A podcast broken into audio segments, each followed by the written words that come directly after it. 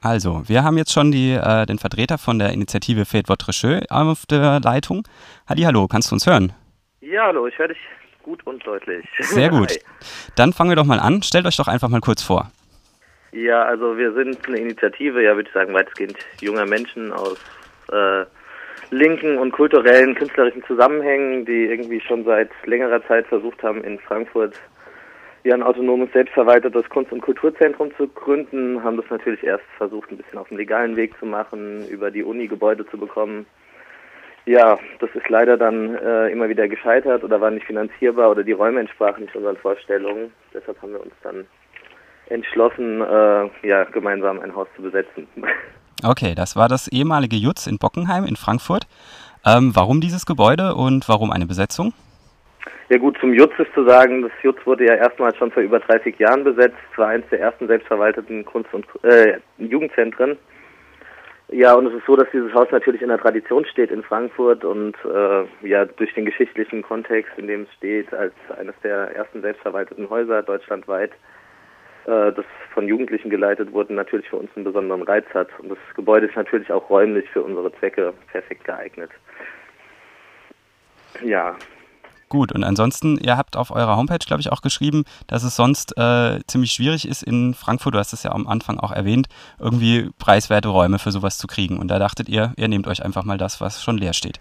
Genau, ja, in Frankfurt ist im Grunde genommen wie in den meisten anderen Städten auch. Äh, es gibt auf der einen Seite immer mehr Leerstand, auf der anderen Seite ähm, ist der Raum für unkommerzielle Projekte ähm, und selbstverwaltete Projekte steht immer weniger zur Verfügung. Durch Umstrukturierung und Gentrifizierung ist es natürlich im städtischen Raum immer weniger möglich, äh, selbstverwaltet ähm, Raum zu nutzen. Und okay. das ist natürlich irgendwie ein Prozess, gegen den wir natürlich damit auch vorgehen wollen. Also auch mit eurer, mit dem Schaffen von neuem Freiraum auch einen Protest ausdrücken. Wie ist genau. das Ganze denn abgelaufen? Ja, also es ist so, dass äh, die Gruppe, die das vorbereitet hat im Vorfeld, äh, natürlich versucht hat, in der äh, linken Szene und in der Kunstkulturszene zu mobilisieren. Das ist so abgelaufen, dass äh, wenige Tage vor der Besetzung ähm, zu einem Schleusungspunkt mobilisiert wurde. Äh, ich nehme an, die meisten Leute sind ausgegangen von einer illegalen Party und äh, sind so dahin mobilisiert worden. Und im Grunde genommen war den meisten erst, als sie das Haus betreten haben, klar, worum es eigentlich geht, nämlich um die Besetzung und auch um eine längerfristige Nutzung des Ganzen. Und das hat erstaunlich gut geklappt. Äh, die Bullen haben ziemlich spät davon mitgekriegt. Insofern würde ich sagen, war das recht erfolgreich und sollte natürlich auch zur Nachahmung anregen, wenn Leute in anderen Städten vorhaben, sowas zu machen. Gut, und wie hat die Polizei reagiert? Ja, also die kamen nach ein paar Stunden dann doch an, wie das so ist, wenn 150 Leute in einem Haus sind, laut Musik läuft und äh, sind dann aber nicht reingekommen, haben mit uns über äh, das äh, Handy, was wir, wir haben eine Handynummer rausgehängt gehabt mit einem ja, Fesse-Handy sozusagen und haben mit denen übers Telefon verhandelt und haben ihnen im Grunde genommen klar gemacht, dass äh, sie nicht unser Adressat sind, nicht unser erklärter Feind und dass wir Verhandlungen mit der Stadt, ähm, der das Gebäude gehört, führen wollen und nicht mit ihnen. Und sie haben uns dann wirklich für den Abend in Ruhe gelassen, was erstaunlich ist für Frankfurt.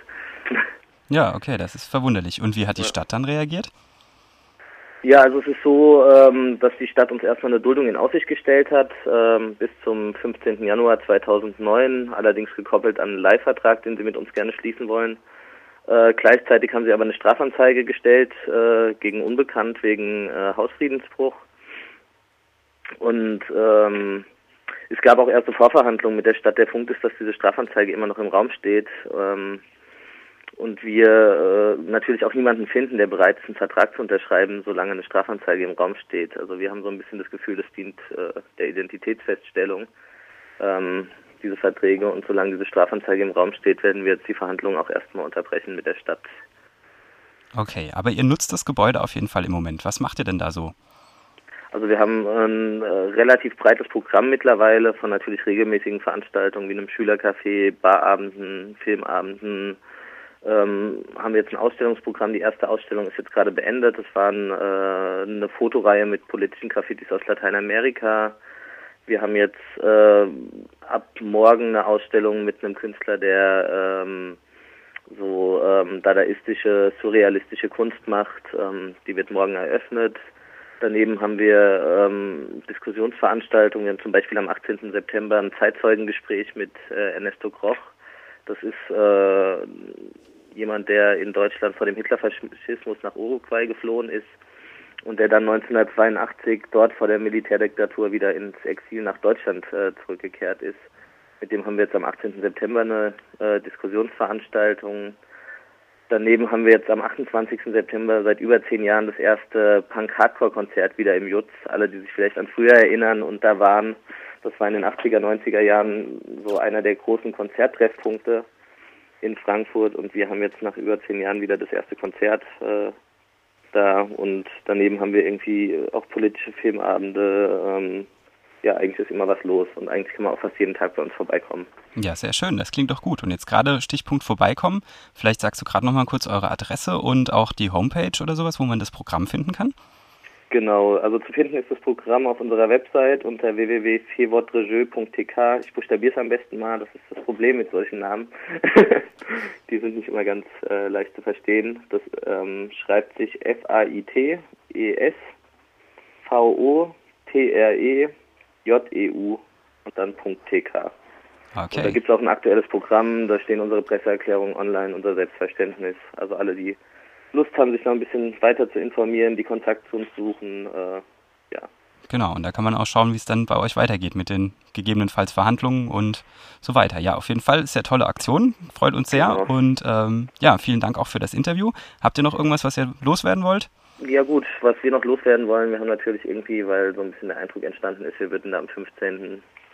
das äh, Haus verlassen. Ähm, in Anbetracht der Tatsache, dass wir da natürlich schon viel renoviert, saniert haben, glaube ich, wird es äh, schwierig sein, uns da am 15. Januar rauszukriegen. Also wir haben auf jeden Fall vor, da zu bleiben und äh, haben nicht vor, das Gebäude so einfach zu verlassen. Ja, das ist wieder verfällt. Das wäre ja ärgerlich, genau. nachdem es jetzt gerade wieder losgeht.